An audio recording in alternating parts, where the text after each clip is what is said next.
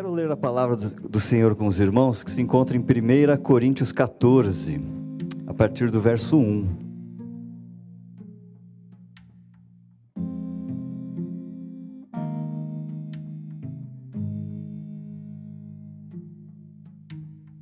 Primeira Coríntios 14, a partir do verso 1. A minha versão é a Nova Almeida atualizada. Ela será também colocada na tela NAA, tá? Tá, Yurão? É o meu xará Yuri. E digam assim, diz assim a palavra do Senhor: Sigam o amor e procurem com zelo os dons espirituais, principalmente o de profetizar. Pois quem fala em línguas não fala para as pessoas, mas fala para Deus. Ninguém o entende pois por meio do Espírito fala mistérios. Mas o que profetiza fala para as pessoas, edificando, exortando e consolando. O que fala em línguas a si mesmo edifica, mas o que profetiza edifica a igreja. Eu quero que vocês todos falem em línguas, mas muito mais que profetizem. Pois quem profetiza é superior ao que fala em línguas, a não ser que as interprete, para que a igreja receba a edificação. Palavra de Deus para o, para o povo de Deus. Creio que vocês perceberam pelo nosso vídeo que nós este mês falaremos sobre profecias, o ministério profético, sobre o dom profético. E alguns olhares já ficam assim, uau. Nós queremos falar isso porque nós entendemos, nós compreendemos que a igreja do Senhor precisa aprender a caminhar e a se mover novamente nesse caminho, mas é um caminho precisa se mover num caminho saudável, um caminho equilibrado do ministério profético. O ministério profético, quando ele é saudável, ele vai transmitir graça às pessoas, e não peso, legalismo, o profético não pode, ele não deve ter nada de supersticioso. Não existe superstição no profético. O ministério profético saudável dentro da igreja liberta as pessoas para que elas se tornem aquilo que Deus deseja que elas sejam. Na verdade, libera as pessoas para que elas consigam se ver, que elas consigam se enxergar da forma que Deus já as enxerga. E dessa forma elas tenham um propósito, elas tenham um, um alvo. O ministério profético de uma, de uma igreja curada, uma igreja cheia do Espírito Santo, devolve esperança à igreja e mostra o caminho em que deve seguir, em que a igreja deve andar, em que a igreja deve seguir. Mas por que, que eu digo uma igreja curada e cheia do, do Espírito Santo? Perceba o caminho que estamos trilhando este ano. Nós estamos caminhando para compreendermos como deve ser o nosso, o nosso caminhar diário, como, como pessoa, mas como cidadão do céu. Mas ao mesmo tempo compreender que essa pessoa o cidadão do céu não pode estar desvinculada do corpo. Assim aprendemos o que é o que é a igreja. Falamos um mês inteiro sobre a igreja. E caminhamos então falando sobre a cura que o Senhor deseja para todos nós. E continuamos caminhando para assim nós avançarmos para ser cada um de nós sermos pessoas cheias do Espírito Santo do Senhor. Amém? E assim, sendo pessoas cheias do Espírito Santo de Deus, sermos então uma igreja cheia do Espírito Santo. E numa igreja cheia do Espírito Santo, a igreja é equipada, ela é ferramentada com a profecia. Em Efésios 4, dos versos 11 ao 14, diz que Ele mesmo, Ele mesmo quem? O Senhor. Ele mesmo concedeu. Quem concedeu? O Senhor é quem concede. Ele mesmo concedeu uns para apóstolos, outros para profetas, outros para evangelistas e outros para pastores e mestres, com vistas ao aperfeiçoamento dos santos para o desempenho do seu serviço, para a edificação do corpo de Cristo, até que todos, não alguns, aquele ali, ou só eu, não, até que todos, todos nós, cheguemos à unidade da fé e do pleno conhecimento do Filho de Deus, ao estado de pessoa madura. Deus quer que nós sejamos pessoas maduras. Deus não quer que nós sejamos crianças levadas por superstições. Não, Ele quer que nós sejamos maduros à medida da estatura da plenitude de Cristo para que não mais sejamos como crianças arrastados pelas ondas, levados de um lado para outro por qualquer vento. Soprou um, soprou um ventinho diferente, até atrativo de uma doutrina aparente nova. Ah, eu sou levado. Não, Deus não quer isso para nós. Pessoas maduras que não são levados por ventos, novas doutrinas, novos movimentos pela artimanha das pessoas, não sejam. Deus não quer que você seja levado pela artimanha de pessoas, pela astúcia daqueles com quem induze você ao erro. Olha quantas coisas que o Senhor espera de você, da sua maturidade. Maturidade do povo de Deus. O próprio Deus quem concedeu esses cinco ministérios em uma igreja cheia do Espírito Santo, ao efetivo exercício desses cinco ministérios. Eles, esses ministérios, eles devem existir, eles existem para equipar justamente a igreja. E quando esses cinco ministérios equipam a igreja, todos os cristãos fluirão nesses cinco, cinco dons ministeriais. A igreja flui nos cinco dons ministeriais. A igreja vai se fortalecendo assim. Todos nós sonhamos com uma igreja forte, não é verdade? Amém? Ou mais ou menos? Nós estamos aqui porque sonhamos com uma igreja, não é verdade? Você sonha com uma igreja, não é verdade?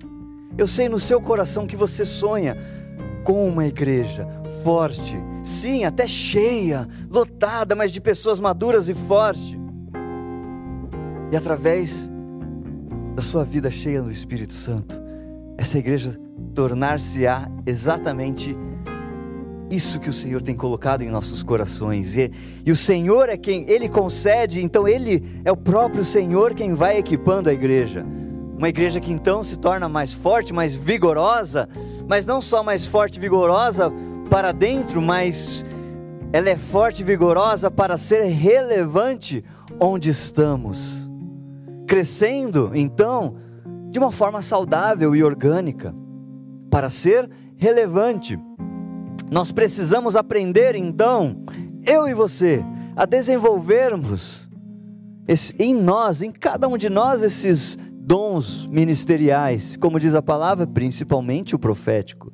Porém, é algo que nós precisamos ter em mente e nós precisamos reconhecer como igreja, como crente, como cristão, que ao longo da história da igreja, esse dom profético já foi muito utilizado como uma forma de manipulação, uma forma de abuso movimentos proféticos, louvor profético, dança profética, comércio do tal do óleo ungido de Israel. Porém, ele na verdade é um óleo usado que já foi usado e eles iam descartar e vende lá num certo frigorífico. Eu digo isso porque eu tinha um amigo que trabalhava em frigorífico e ele falava: Ah, vem um pessoal comprar uns óleos aqui. Aí eu reparei que eles vendiam depois em certo lugar, lugar dizendo que vinha de Israel.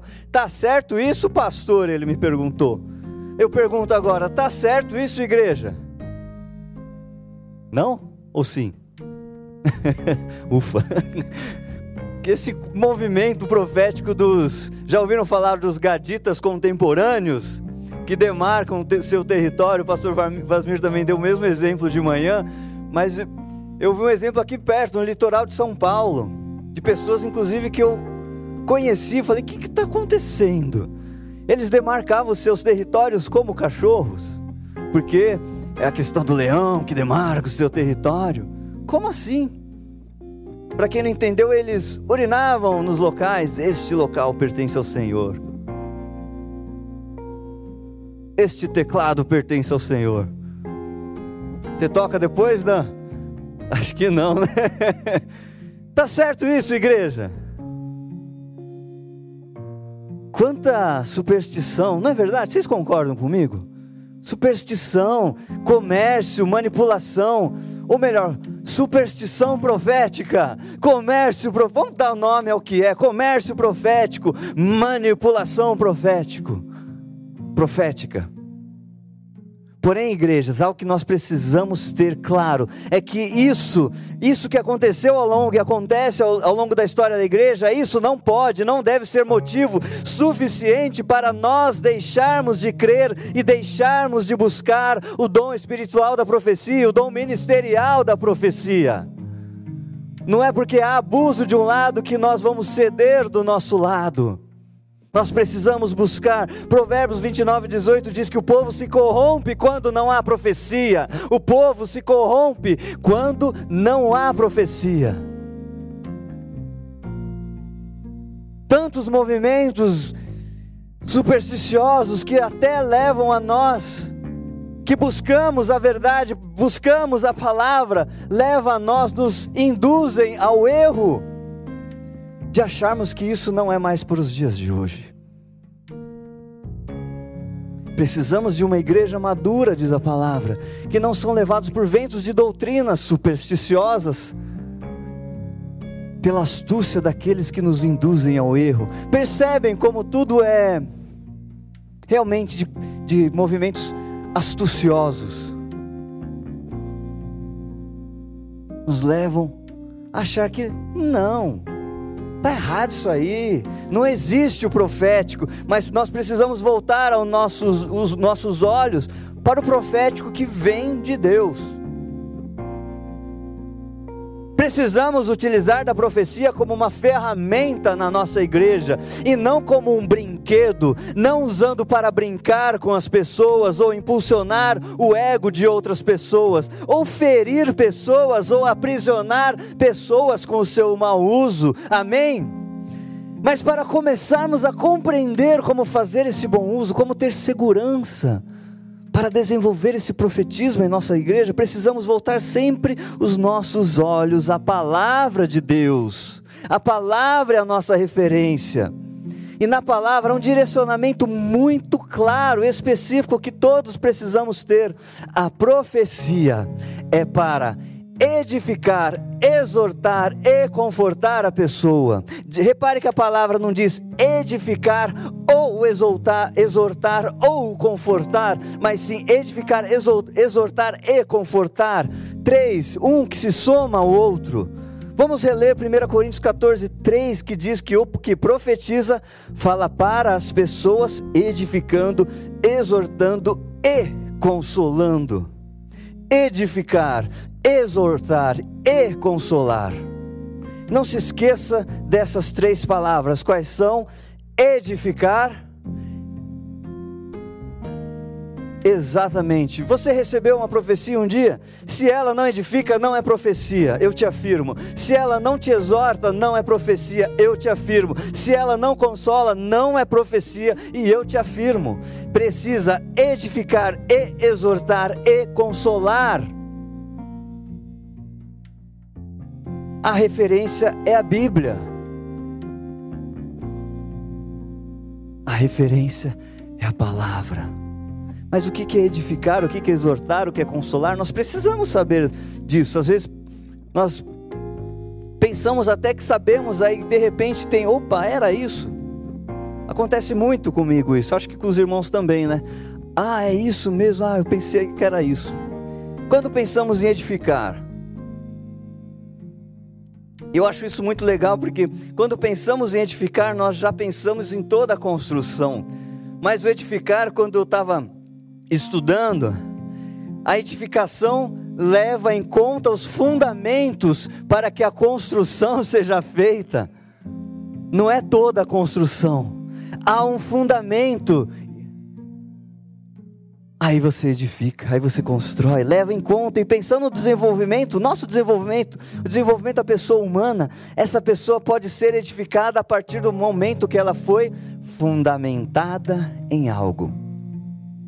Tem um autor chamado Reinhard Hitler, Hitler, não é Hitler não, tá? É Hitler. Diz que só edificamos as vidas depois de tê-las construído em Cristo. É forte isso, né? Nós edificamos as vidas depois de tê-las construído em Cristo. A edificação após um fundamento sólido. Então são colocadas, são sobrepostas camada sobre camada, mas o fundamento é sólido em Cristo. O fundamento é sólido na palavra. Quando o fundamento é sólido, a edificação acontece. Que lindo isso. E exortar não é apenas, como a gente vê popularmente, dar bronca. Ah, eu fui exortado. O irmão Marcelo me exortou. O Bill me exortou. Inclusive, de quarta-feira, se vocês tiverem dúvidas, há um, é, há um filtro aqui. Procure primeiro o Bill. Depois, que ele também está, tá, gente? É só para ficar equilibrado. Mas não é só dar uma bronca. Palavra de exortação, aí vem aquela bronca, né? Nós já vimos isso, isso. Popularmente a gente acaba falando isso. Mas o dicionário, o próprio dicionário, ele traz exortar como estimular ou dar ânimo. Na exortação pode sim, e geralmente há correções, corrigir, corrigir uma rota, mas sempre há o intuito de trazer a pessoa para fora, o ex para fora. Corrige para trazer a pessoa, quem é, para fora. No nosso caso, quem é essa pessoa? Aquela a qual Cristo já vê quem é. Aquela que já tem a identidade em Cristo, que talvez a própria pessoa não se veja quem ela é ainda, não sabe quem ela é.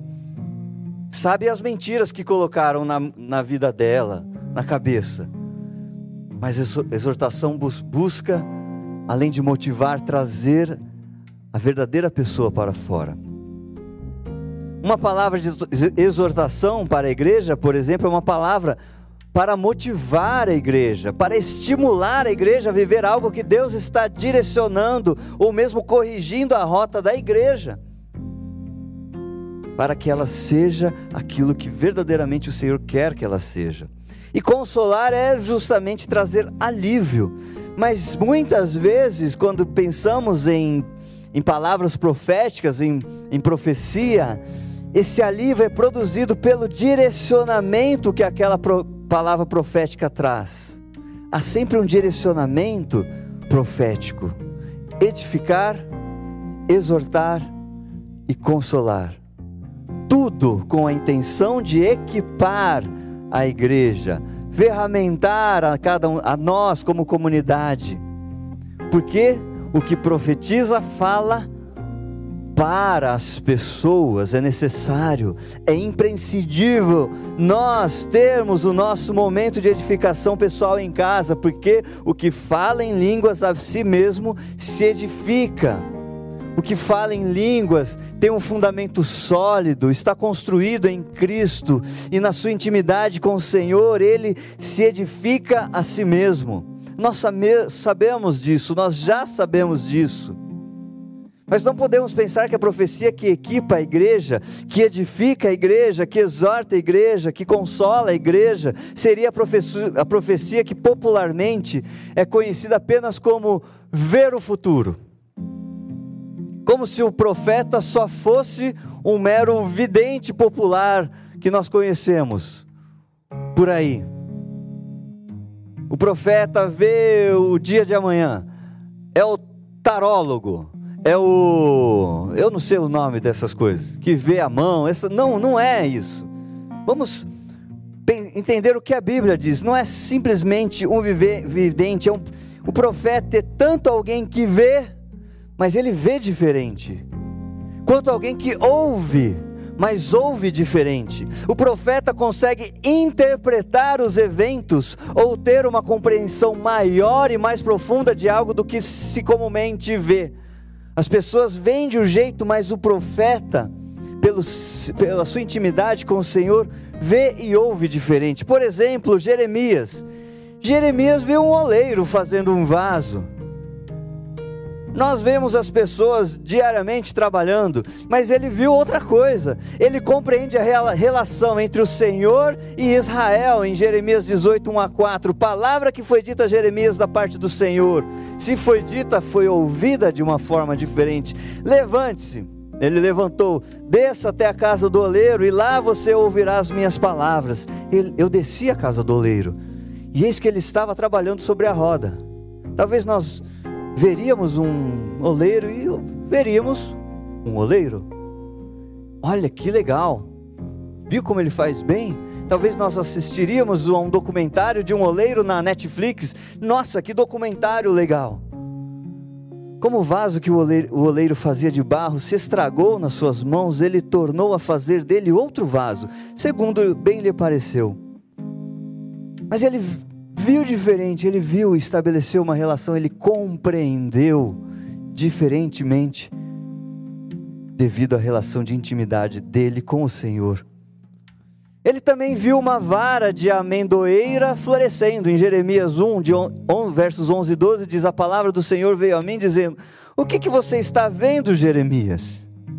Respondi: Vejo um ramo de amendoeira. O Senhor me disse: você viu bem, porque eu estou vigiando para que a minha palavra se cumpra. Talvez nós veríamos uma amendoeira e está tudo certo. Mas ele faz um, um, trocadilho. Ele vê uma amendoeira, que o hebraico é o shaked, que soa parecido com estar vigilante, shoked. Ele faz esse trocadilho. A amendoeira, ela floresce quando capta o aumento da umidade do ar. Ou seja, ela está pronta para lançar as folhas novamente, porque ela vigia o ar. Ela está sempre vigiando o ar.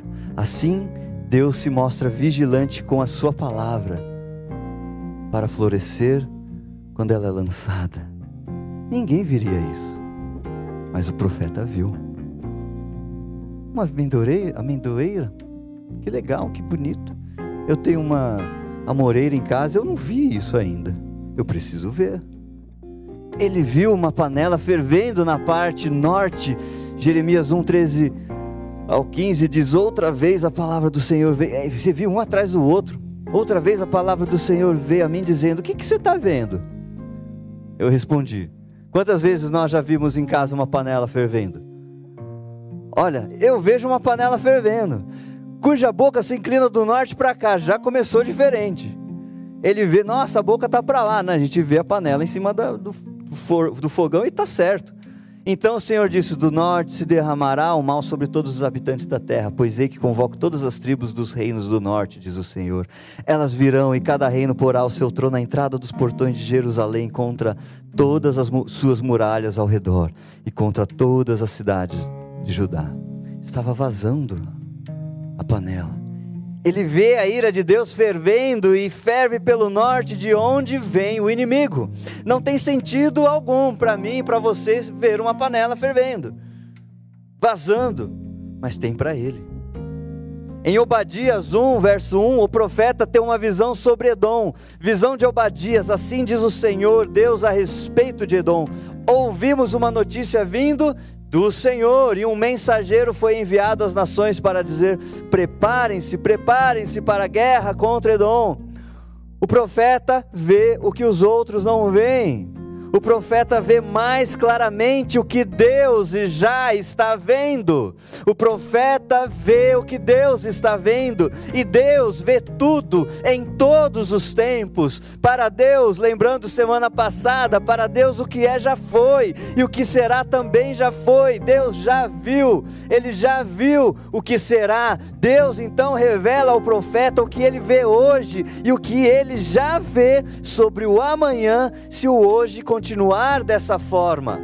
E hoje as pessoas brincam com o pecado, a sociedade relaxa, relaxou o padrão de conduta, uma moralidade baixa que cada dia piora e, e, piora de uma forma assustadora e cada vez mais rápido. E eu te pergunto, como você tem visto isso? Como você vê, como você tem ouvido sobre essas coisas da sociedade hoje em dia? Eu te pergunto então, como Deus vê todas essas coisas que estão tá acontecendo com a nossa sociedade e com a família? Como Ele vê essa imoralidade? Mas mais do que ter a visão diferenciada, a Bíblia deixa claro que os profetas eram concebidos e não concebiam a si mesmo como não era ele, ah, eu vou ser o porta-voz, era o Senhor quem concebia. E como aqueles que de posse dos mistérios, do segredo do Senhor, eram os únicos capazes de perceber o sentido íntimo dos acontecimentos da história do povo de Deus, e os únicos chamados para proclamá-lo a seus contemporâneos proclamar aqueles do dia de hoje.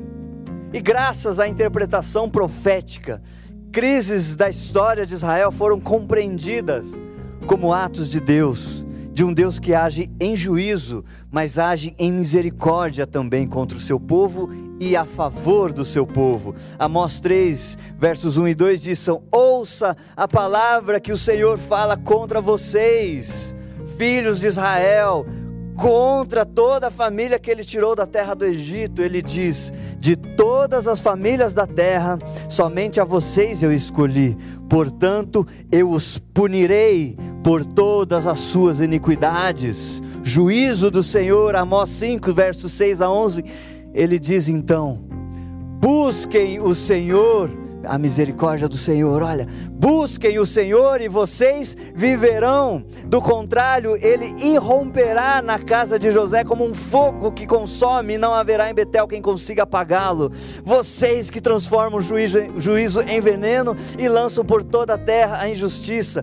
Busquem aquele que fez o sete estrelas e o Órion, aquele que torna as densas trevas em manhã e muda o dia em noite, aquele que chama as águas do mar e as derrama sobre a terra. Senhor é o seu nome, é Ele quem faz vir súbita destruição sobre o forte e ruína contra a fortaleza. Vocês odeiam quem os repreendem no tribunal e detestam quem fala com sinceridade. Portanto, visto que pisam os pobres e deles exigem tributo de trigo. Vocês não habitarão nas casas de pedras lavradas que construíram, nem beberão o vinho das belas videiras que plantaram, porque sei que são muitas as suas transgressões e que são graves os pecados que vocês cometem. Juízo vocês afligem, afligem os justos, aceitam suborno e rejeitam as causas dos necessitados no tribunal. Por isso, numa época de tanta corrupção, está falando de hoje? Sim, numa época de tanta corrupção, quem é prudente prefere ficar calado. Juízo, juízo, juízo, mas ele disse: busquem o Senhor e vocês viverão. A misericórdia do Senhor é a, casa, a causa de nós não sermos consumidos. Busquem o Senhor, busquem o Senhor. Então não basta ter uma visão diferenciada somente. Assim como os profetas, é preciso um razoável conhecimento da situação histórica que serve de fundo. O que está acontecendo nos dias de hoje? Nós não podemos ser alienados do mundo. A visão e o que aconteceria depois não era um elemento fundamental da profecia. O que vai acontecer depois, a visão do depois. Mas o que é fundamental é a proclamação da verdade de Deus. A proclamação da verdade do Senhor. As profecias que se referem ao juízo do Senhor sempre prevê um apelo ao arrependimento. Arrependam-se, porque sem o arrependimento, a ameaça, sem o arrependimento do povo, a ameaça do juízo continua até o seu cumprimento. Por isso, enxergamos nos profetas a mensagem do arrependimento para as promessas de misericórdia. Para que as promessas de misericórdia do Senhor sejam cumpridas, busquem o Senhor, arrependam-se, voltem os seus olhos ao Senhor, voltem os seus caminhos a Deus. Então precisamos compreender de forma simples que profetizar então é falar o que Deus diz a nós. Porque eu sei, Ele já disse a você: volte aos meus caminhos, arrependa-se. Ele já disse verdades ao seu coração e verdades que Ele te incumbiu de transmitir, porque nós precisamos querer, porque Ele quer, nós precisamos ouvir a voz, a voz do Senhor. Precisamos aprender a ouvir a voz do Pai. Aí talvez você me pergunte: como posso ouvir a voz de Deus?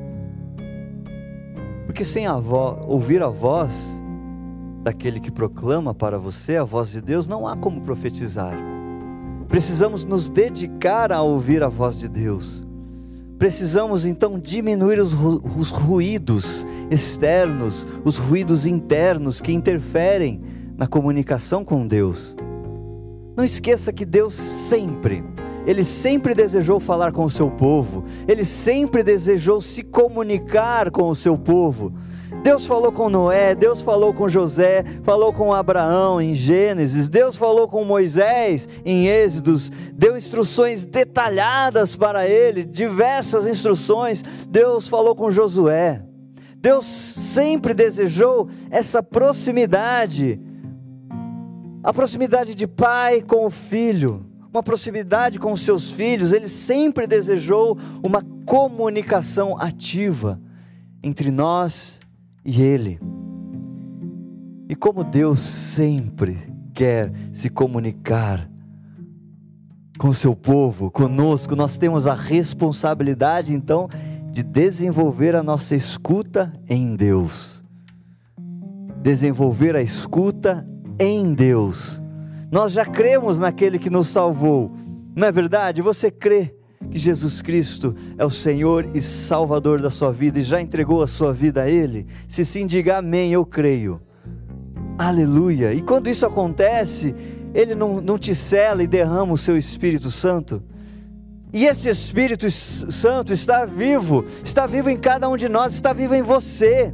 E por meio do Espírito Santo é que nós somos capazes de nós nos comunicar com o nosso Pai, é somente por intermédio do Espírito Santo, com o nosso Deus.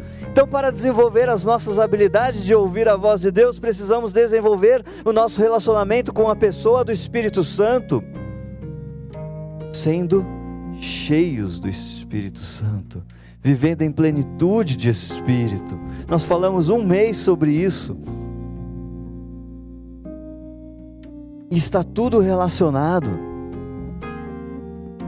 Vida cheia do Espírito, e pelo Espírito, e no Espírito. Mas o que mais afeta hoje em dia o nosso relacionamento com Deus é justamente porque nós andamos tão distraídos.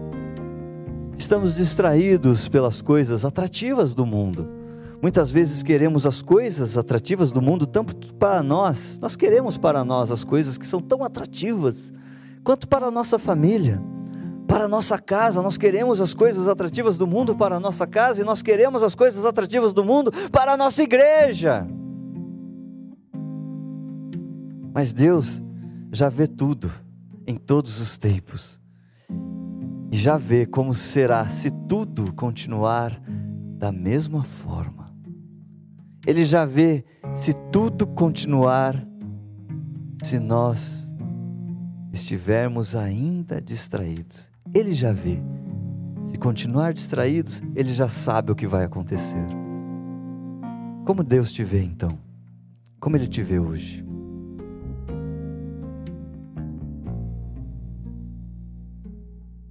Para onde as suas distrações te levarão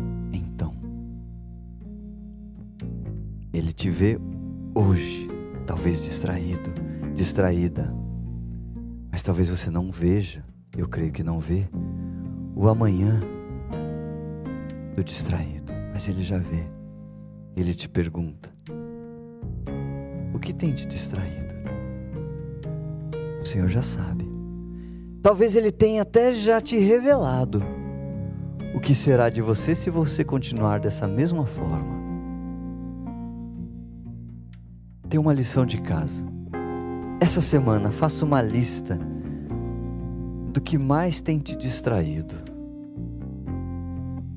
que tem te desviado do foco do Senhor. Perceba quantas distrações. Busque desenvolver o seu relacionamento com Deus. Busque abrir os seus ouvidos para a voz do Senhor. Queremos uma igreja, sim, que há o ministério profético, que há o dom de profecia sendo derramado, exercitado, equipando a nossa igreja. Para isso precisamos ouvir aquele que revela. Precisamos nos aproximar ainda mais de Deus. Nós precisamos ser uma comunidade profética, amém? Precisamos compreender os tempos nos, quais vivemos Quais são esses tempos? Compreender profeticamente esses tempos. O que será se tudo continuar por este caminho? Precisamos em Jesus Cristo saber para onde a história está nos levando. O profeta vê para onde a história vai, para onde a história se encaminha, e assim nós, como comunidade, enxergarmos profundamente as verdades que Deus quer, quer revelar ao seu povo, que podem ser verdades de juízo ou verdades de misericórdia, as verdades de juízo para haver promessas de misericórdia. Calbart disse que o verdadeiro cristão precisa ter a Bíblia em uma das mãos e o jornal do dia em outra. Precisando, precisamos entender então o mundo que estamos, a história, o contexto histórico de hoje, através da Bíblia. Não empurrar a Bíblia para os dias de hoje, não mudar a Bíblia para os dias de hoje, não conformar as nossas doutrinas para os dias de hoje, não colocar a moral bíblica na moral ou a falta, a amoralidade dos dias de hoje não, precisamos compreender o, o dia de hoje para colocar o dia de hoje sobre a Bíblia e confrontar aquilo que está fora. Está fora, eu não aceito isso, eu não aceito isso. Se continuar assim, vai dar ruim. O quanto nós compreendemos o nosso tempo verdadeiramente enxergando pelo óculos da Bíblia o quanto a nossa vida tem sido cristocêntrica. Ou está tudo bem, uma folguinha ali, moral, outra ali, está tudo bem.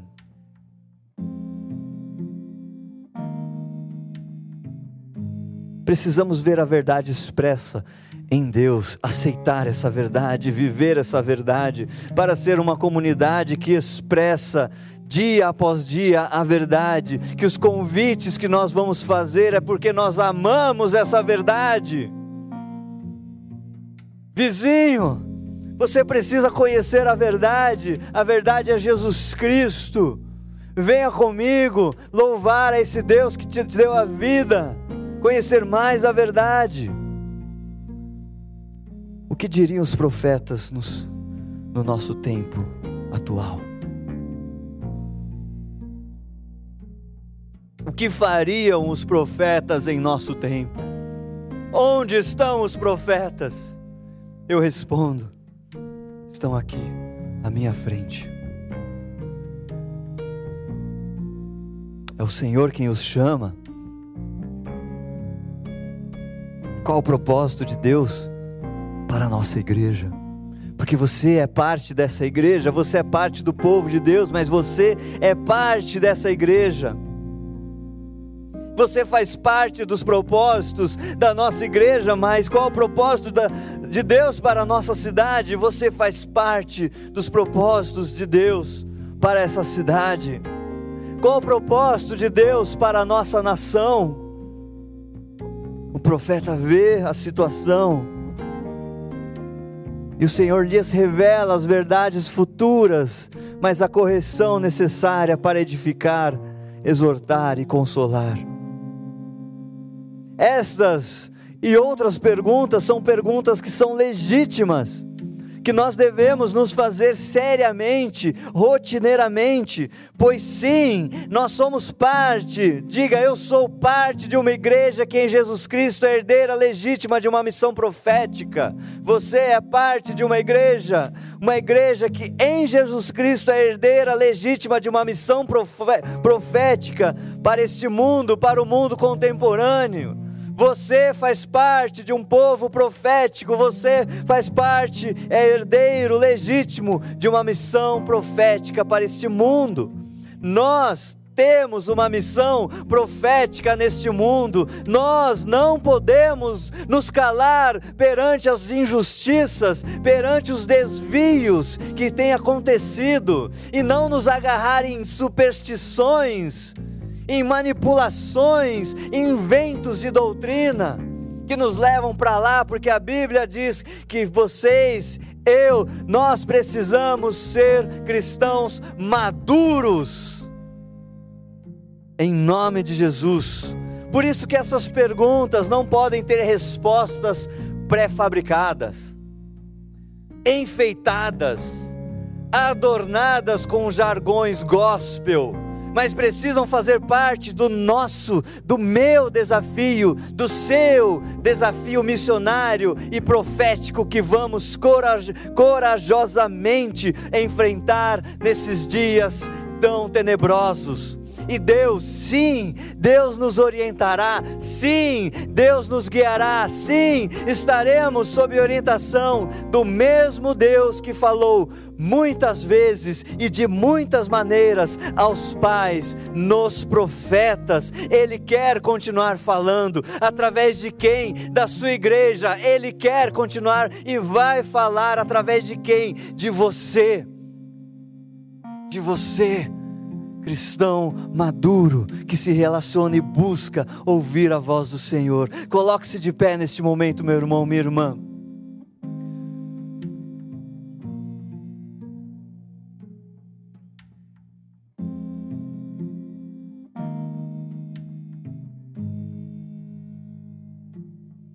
Nós somos parte de uma igreja que é herdeira legítima do chamado profético, que vem se desenrolando através da história da igreja de Cristo.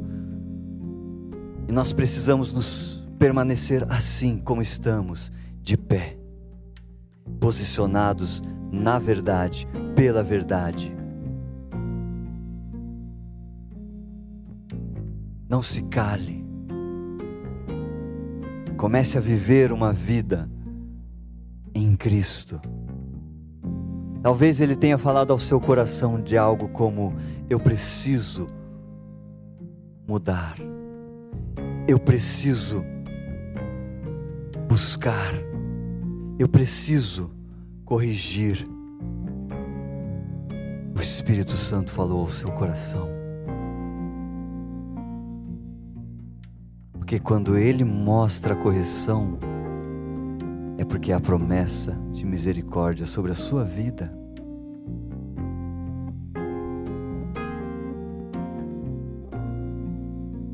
Não busque mais aquilo que manipula você. Busque aquele que te ama. Busque aquele que se sacrificou por você. Busque aquele que por amor morreu para que você tenha vida. Busque aquele que é o Rei dos Reis, o Senhor dos Senhores. Busque aquele que é o Criador de todas as coisas. Busque aquele que é a luz do mundo, que ilumina um lugar em trevas. Busque aquele que revela o que será, porque já sabe o que será.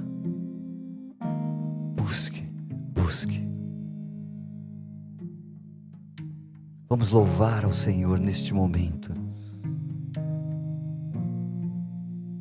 Vamos engrandecer o nome daquele que é a verdade, daquele que é a verdade.